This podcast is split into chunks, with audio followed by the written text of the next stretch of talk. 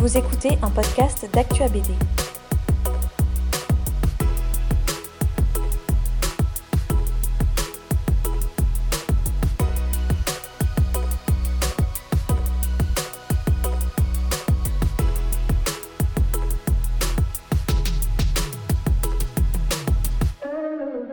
Le, le rapport entre, entre et la bande dessinée, on peut dire qu'il n'y en a pas au début en tout cas. Il y a juste le, le Elie Chouraki, enfin moi comme, comme amoureux de la bande dessinée, je lis des bandes dessinées depuis toujours. Je, je- je lis, euh, je lis tout ce qui me passe par la main, je lis des, des comics de quand j'étais petit, et puis j'ai lu des, des albums euh, cartonnés plus tard, et puis j'ai eu mes héros de bande dessinée. Je suis la génération Disney. Je suis la Mi- Mickey, je suis la, la génération Spirou, je suis la, la génération de, de toute cette, euh, de, toutes ces, bandes dessinées-là. Et puis ensuite, voilà, je fais mon, je commence mon travail dans le cinéma, je, je commence à écrire des scénarios. Et puis un jour, je fais un spectacle, non pas les Dix Commandements, mais Spartacus. Et il y a une, société, qui me, qui- une boîte de, de Soleil, qui me demande de, de faire un album sur le, sur le spectacle. Et j'ai dit, bah, je, vais, je vais scénariser. Et là, je me rends compte du plaisir que je prends à le faire. L'album m'a pas marché, hein. mais moi, j'ai pris un énorme plaisir à le faire. Et donc, on passe un accord pour faire des, euh, des albums comme ça. Et puis, et puis je me rends bien compte qu'il y a une dichotomie entre mon l'éditeur et moi et que je ne fais pas exactement ce que je veux parce que on me demande de faire des trucs qui, bon, qui, que je fais avec plaisir mais qui ne sont pas moi, qui ne correspondent pas à ce, ce que moi j'ai envie de raconter. Et puis j'écris un scénario il y a, quelques, il y a deux ans maintenant qui s'appelle Héros, qui est donc l'histoire d'un d'un homme qui est gardien de nuit au musée du Louvre et qui va, euh, sur la demande de Jacques Jaujard, qui est le conservateur du Louvre, exfiltrer des œuvres en les mettant dans un camion, alors qu'en 39 les Allemands montent sur Paris. Donc il va lui va dire, faut que vous partiez avec ces œuvres, 70 œuvres. Il m'en reste 500-600, il faut que ça parte tout de suite, parce que Jaujard a déjà exfiltré pas mal d'œuvres. Et, euh, et cet homme dit, oui, j'y vais, oui, mais je pars avec ma famille, moi je peux pas les laisser. Et Jaujard dit bah écoutez oui on va prendre un grand camion. Donc on met tous les gosses dans, le camion, on met euh, euh, sa, sa femme dans le camion, on met les œuvres à l'arrière et, et on est en juin 39, c'est l'exode. Et voilà cette famille avec ce patrimoine à l'arrière qui part comme ça. Et donc j'écris ce scénario qui est très important pour moi cette fois. Pourquoi? Parce que l'homme dont on parle c'est mon grand-père. La femme dont on parle qui part avec lui c'est ma grand-mère. Les enfants, c'est mes oncles et mes tantes. Et le petit qui part, qui est le, petit-fils de, mon grand-père, donc c'est euh, mon frère aîné, qui a à ce moment-là deux ans. Euh, et, donc voilà, et, et arrive la Covid, enfin un peu tout le bordel qu'on sait. Et j'ai une conversation avec un ami qui m'est très cher, qui est Luc Ferry, et on parle de, on parle de tout ça. Il me dit, mais ton histoire est incroyable, mais pourquoi tu ne fais pas une BD avec ça? J'ai dit oui, c'est une très bonne idée. Au moins, pour une fois, je pourrais raconter en BD quelque chose qui est très proche de moi et qui me touche. Et je rencontre Jacques Glénat. Et Jacques euh, me dit, bah, allez, allons-y, on est partant. Et, voilà, et c'est comme ça qu'a commencé euh, l'histoire du héros du Louvre, avec, euh, avec l'enthousiasme de, Glénat autour de moi, avec la passion que j'ai. Et là, je peux dire que c'est ma première BD en fait. C'est ma première vraie BD chourakienne, si j'ose m'exprimer ainsi. C'est-à-dire que c'est la première fois que je raconte en images, encore une fois, mais avec des mots aussi, euh, euh, une histoire qui m'est très chère. Cette histoire est, très... euh, comment dire? J'ai décidé, c'est une décision que j'ai prise, de me mettre en scène justement pour être encore plus honnête. Comme cette histoire est totalement autobiographique, comme c'est vraiment quelque chose que j'ai vécu, le récit de, ce, parcours euh, de, ma famille pendant la, guerre, euh, je, me suis dit, bon alors qu'est-ce que je vais faire? Je vais inventer des personnages pour... Et, à un moment donné, j'ai pris la décision de dire, bah voilà, il y a Ellie, jeune militaire, c'est ce qui exactement s'est passé. J'étais à l'armée au bataillon de Joinville, j'avais 20 10 19 ans, 18 ans peut-être. Et l'adjudant-chef, qui s'appelait Cornio, je m'en souviens, ça ne s'oublie pas, l'adjudant-chef Cornio donc, m'a dit, Chouraki, vous avez trois jours de permission. Et je lui ai dit, mais pourquoi? Il m'a dit, je crois que votre grand-père va pas bien. Et donc voilà, j'ai couru, j'ai pris le train, j'étais à Rambouillet, je suis arrivé à Paris. À Paris, je suis allé dans la cité HLM où vivaient mes, grands-parents, et j'ai, euh, qui est maintenant d'ailleurs une cité magnifique, qui est la cité rouge, qui a été classée au patrimoine euh, euh, mondial et qui est, on ne se rendait pas compte qu'on vivait dans une espèce de chef-d'œuvre, mais c'était quand même une habitation à loyer modéré. Et j'arrive là, là il y a toute ma famille, vous savez comme dans les familles juives comme ça, qui est rassemblée dans l'appartement, ça déborde, ça découline dans l'escalier, et et, je vois ma grand-mère qui me dit Vite, va voir ton, grand-père, il est avec ton frère, il va mourir, il va pas bien, etc. Et je rentre dans la chambre, et il y a mon grand-père qui dort, il y a mon frère en face de moi, et tout ça, je le raconte dans la BD. C'est-à-dire que je me suis dit Voilà, moi, je suis vraiment honnête, je raconte cette histoire comme je l'ai vécue, ressentie. Et c'est, crois, je crois, ce qui fait la force de, du héros du loup. C'est-à-dire que les gens, c'est vrai que beaucoup de gens l'ont lu maintenant. Hein. Et c'est vrai que j'ai ce retour-là, c'est-à-dire qu'il y a cette espèce de, sincérité qui transpire dans la BD et j'espère qu'il transpirera dans le, dans le film que je prépare. Faut pas oublier que le premier mouvement de, cette BD, c'est l'écriture d'un scénario, qui est un scénario pour faire un film, film que je vais tourner au mois de janvier, avec Cadmerade, qui va faire mon grand-père. Euh, donc, ça c'est le premier mouvement. Donc effectivement, ce premier mouvement vient du fait que dans un livre que j'avais écrit, un abécédaire, chez Calman Levy, à la lettre H, je m'étais dit qu'est-ce que je vais mettre comme héros? Je voulais que ce soit H, c'était héros. Bon, et j'ai dit mais Babi, mon grand-père bien sûr. Et donc en, dix pages, j'ai raconté la nouvelle, une nouvelle sur toute cette histoire que je raconte. Et une amie à moi qui est Alexandra Fechner, on, voulait faire un film ensemble, elle m'a appelé, elle m'a dit mais c'est ça qu'il faut raconter. Mais vous savez, comme toutes ces histoires qui sont dans les familles depuis toujours et qui appartiennent au patrimoine familial, on a l'impression qu'elles n'ont pas franchement un intérêt extraordinaire, alors qu'en fait, elles ont un intérêt fantastique. Et à partir du moment où, je l'ai mise en lumière, cette histoire m'a habité, et la chance que j'ai eue, c'est que ma tante, Colette, qui dans l'histoire, dans l'album, donc à 5-6 ans, était toujours en vie il y a deux ans, elle vivait à Natania en Israël, donc je suis allé à Natania. J'ai passé des jours et des jours. Alors, elle avait une, mémoire d'éléphant. Elle était merveilleuse. C'est une femme très drôle, pleine d'énergie, jusqu'au bout, hein, merveilleuse. Euh, et, en fait, j'ai pris un petit quillet bleu, comme euh, Ellie dans l'histoire, et j'ai noté tout ce qu'elle me racontait. Euh, après, j'ai interviewé mon frère, qui lui avait des bribes de souvenirs aussi, comme un enfant peut en avoir. Et j'ai reconstitué cette histoire. Bon, et après, mon travail, entre guillemets, d'artiste a été de, de la transposer dans ma vision des choses, dans ce que, non seulement factuellement cette histoire représentait, mais dans ce qu'elle euh, racontait, je veux dire, mais ce que, aussi dans ce qu'elle représentait. J'ai fait beaucoup de choses. J'ai fait du cinéma, bien sûr, j'ai fait du cinéma, j'ai fait des comédies musicales, j'ai écrit des romans, j'ai écrit euh, euh, des bandes dessinées maintenant, parce que je m'ennuie vite et que je suis très curieux.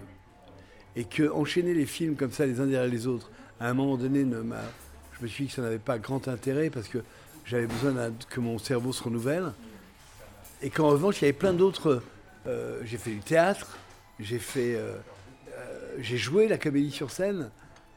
donc voilà, en, revanche, il y avait plein de choses qui me passionnaient et qui continuent de me passionner. Le cinéma et la BD, c'est vraiment un schéma, enfin en tout cas pour moi, hein, c'est vraiment un schéma identique. C'est-à-dire qu'en fait, on écrit un scénario, on écrit une histoire avec des personnages qui agissent, des situations particulières qu'on doit décrire, qu'on doit faire comprendre, avec lesquelles on doit passionner, dans lesquelles on doit entraîner euh, un, lecteur ou un public ou un spectateur. Donc en fait, le schéma est le même. Que cette histoire d'ailleurs soit entièrement fictive, qu'elle soit basée sur des faits réels, c'est toujours un peu le, même schéma. C'est-à-dire, euh, vous savez ce que disait Truffaut, c'est que la vie doit être. Euh, le, le cinéma doit être plus fort que la vie. En fait, oui, le cinéma est plus fort que la vie, comme la BD d'une certaine façon. Parce que on raconte en, quelques minutes, une heure et demie, deux heures, euh, trois albums là, en l'occurrence pour la BD, ce qui s'est passé en cinq ans. Et plus même. Donc, on ne garde que les choses qui sont réellement passionnantes et intéressantes, dans une histoire qui doit être fluide. J'ai utilisé les mêmes, euh, euh, la même technique que j'utilise quand j'écris un scénario pour le cinéma. Quand j'écrivais, ça, a d'ailleurs surpris Laetitia, qui est la dessinatrice, je mettais pas euh, image, etc. Je mettais plan large, plan moyen, mouvement. Je, faisais comme un découpage cinématographique. Ce qui, Mathilde, a beaucoup aidé en fait. Parce qu'elle visualisait immédiatement ce que je voulais, montrer. Plan serré. Euh, alors bon, il n'y a pas les mouvements de caméra évidemment, il n'y a, pas, a pas les acteurs bien sûr. Mais on est dans la même structure narrative. Dans la BD euh, comme dans le cinéma, le temps n'est pas réel. Le temps n'est jamais réel dans la fiction. Mais d'ailleurs, le temps n'est pas réel dans le roman non plus. Dans tout ce qui est euh, histoire, dès qu'on raconte une histoire, le temps euh, défile d'une autre façon, d'une façon différente. C'est-à-dire que Les Misérables de Victor Hugo, malgré le nombre conséquent de pages que ça représente, ça ne peut pas. Ça raconte la vie de, de plusieurs personnages, en particulier Jean Valjean, mais Cosette, etc., ce qu'on connaît, mais, mais c'est vrai que si on devait raconter l'histoire avec son quotidien, son lever de chaque personnage, le petit déjeuner, euh, comment trouver à manger, ce qu'on fait dans la journée, ça prendrait le, temps réel. Donc nous, notre rôle aux, artistes, c'est de disloquer le temps, de, prendre du temps que les prismes qui brillent et qui sont passionnants et de faire disparaître en fait tout ce qui est la lourdeur de notre existence. C'est pour ça qu'on aime tellement la fiction. C'est pour ça qu'on est tellement attiré par euh, le cinéma, la, littérature, les bandes dessinées, etc. Parce que, en fait, soudain, on vole d'un lieu de passion à un autre lieu de passion. Et on n'a plus le. J'ai raté mon métro, je, je, j'ai plus d'essence dans ma bagnole, il faut que je fasse le plein, faut que je paye mon loyer, faut que je fasse le ménage, ça, ça n'existe plus, sauf si c'est au service de la narration. Donc tout d'un coup, notre âme, allégée de cette, euh, du poids de ce quotidien embarrassant, devient plus légère et devient plus exaltée, et en fait, euh, la, fiction prend, euh, prend sa place dans cette destruction du temps qui passe.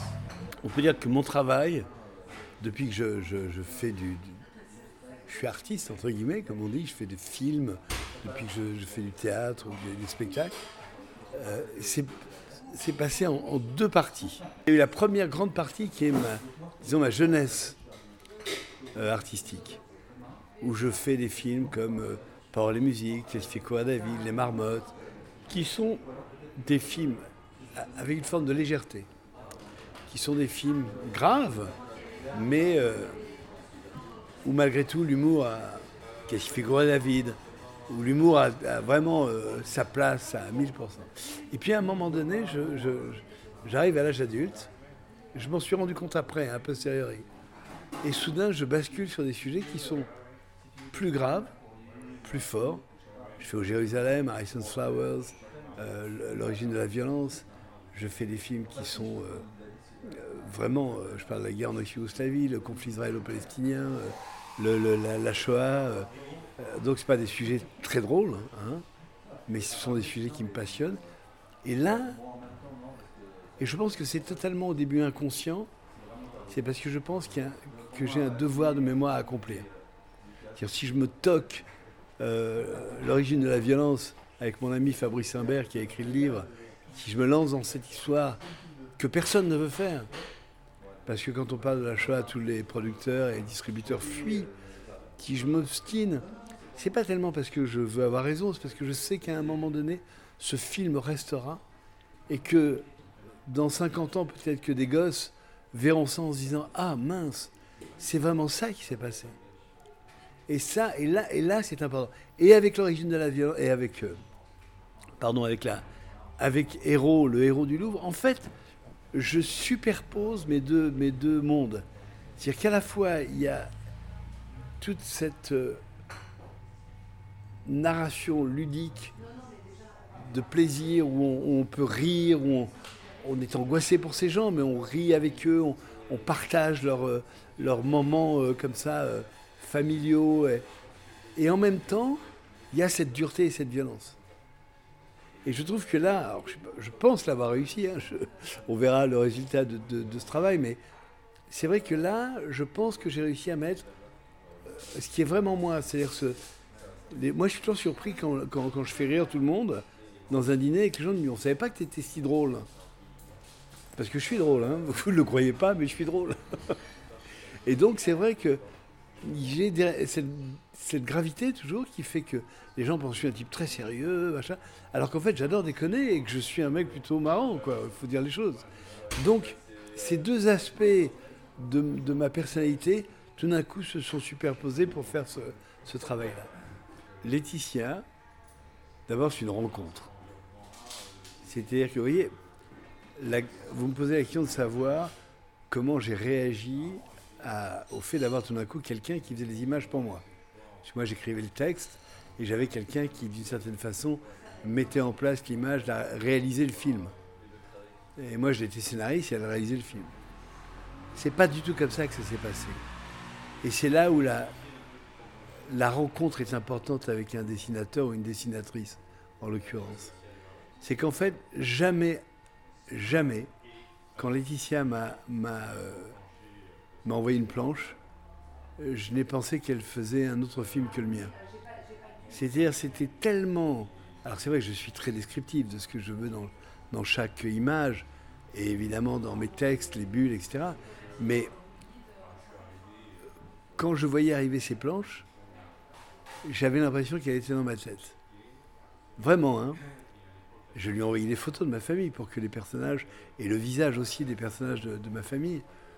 Et et c'est là où, où, je pense qu'on a, j'espère encore une fois, qu'on a réussi quelque chose. C'est qu'en fait, c'est cette osmose, quoi. C'est cette euh, absence totale d'inquiétude de ma part quand j'envoyais mes textes, car je savais que tout ce que je disais serait respecté, et peut-être même, euh, comme souvent, avec des choses auxquelles je n'avais pas pensé et que Laetitia pouvait m'apporter. Mais allant toujours dans le même sens, toujours dans mon sens, dans le sens de ce que je voulais raconter. Donc ça, j'adorerais faire d'autres albums avec Laetitia, raconter d'autres histoires, parce que on a vraiment trouvé un, On a signé hier au Salon du Livre ensemble. Vous savez que c'est drôle, parce qu'en fait, on s'était jamais rencontrés avant la sortie de l'album. Comme souvent, ça arrive, parce qu'elle elle vit à Bologne, en Italie. On a échangé, alors maintenant, c'est magnifique, parce qu'on a Zoom, donc on, a l'impression qu'il y a une... Mais en fait, on s'est euh, s'est serré dans les bras l'un de l'autre euh, un an et demi après s'être euh, parlé pour la première fois. Mais donc il y, a, toujours eu d'emblée ce rapport extraordinaire entre, elle et moi euh, autour de cette histoire. Elle a tout de suite compris de quoi il s'agissait. On est au début d'une grande carrière de bande dessinée. En tout cas, c'est un, mode d'expression qui me passionne parce que je m'y retrouve terriblement. Je ne ferai pas un film tous les ans. Hein. Mon rythme, c'est toujours faire un film tous les 3 à 4 ans. Euh. Et entre les deux, j'ai vraiment envie de, je crois que je vais. Alors peut-être que j'ai envie d'écrire des romans aussi. j'ai tellement d'envie, j'en ai la tête qui tourne moi-même, mais, mais euh, c'est sûr que la bande dessinée va prendre, j'espère, une place importante dans ma vie, de plus en plus importante.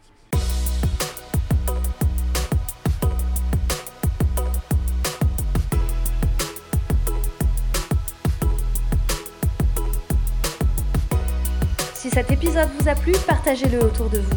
Abonnez-vous au podcast d'Actua BD pour ne manquer aucun épisode. Et pour nous soutenir, vous pouvez laisser 5 étoiles et un commentaire sur Apple Podcast ou Spotify. Merci et à bientôt sur Actua BD.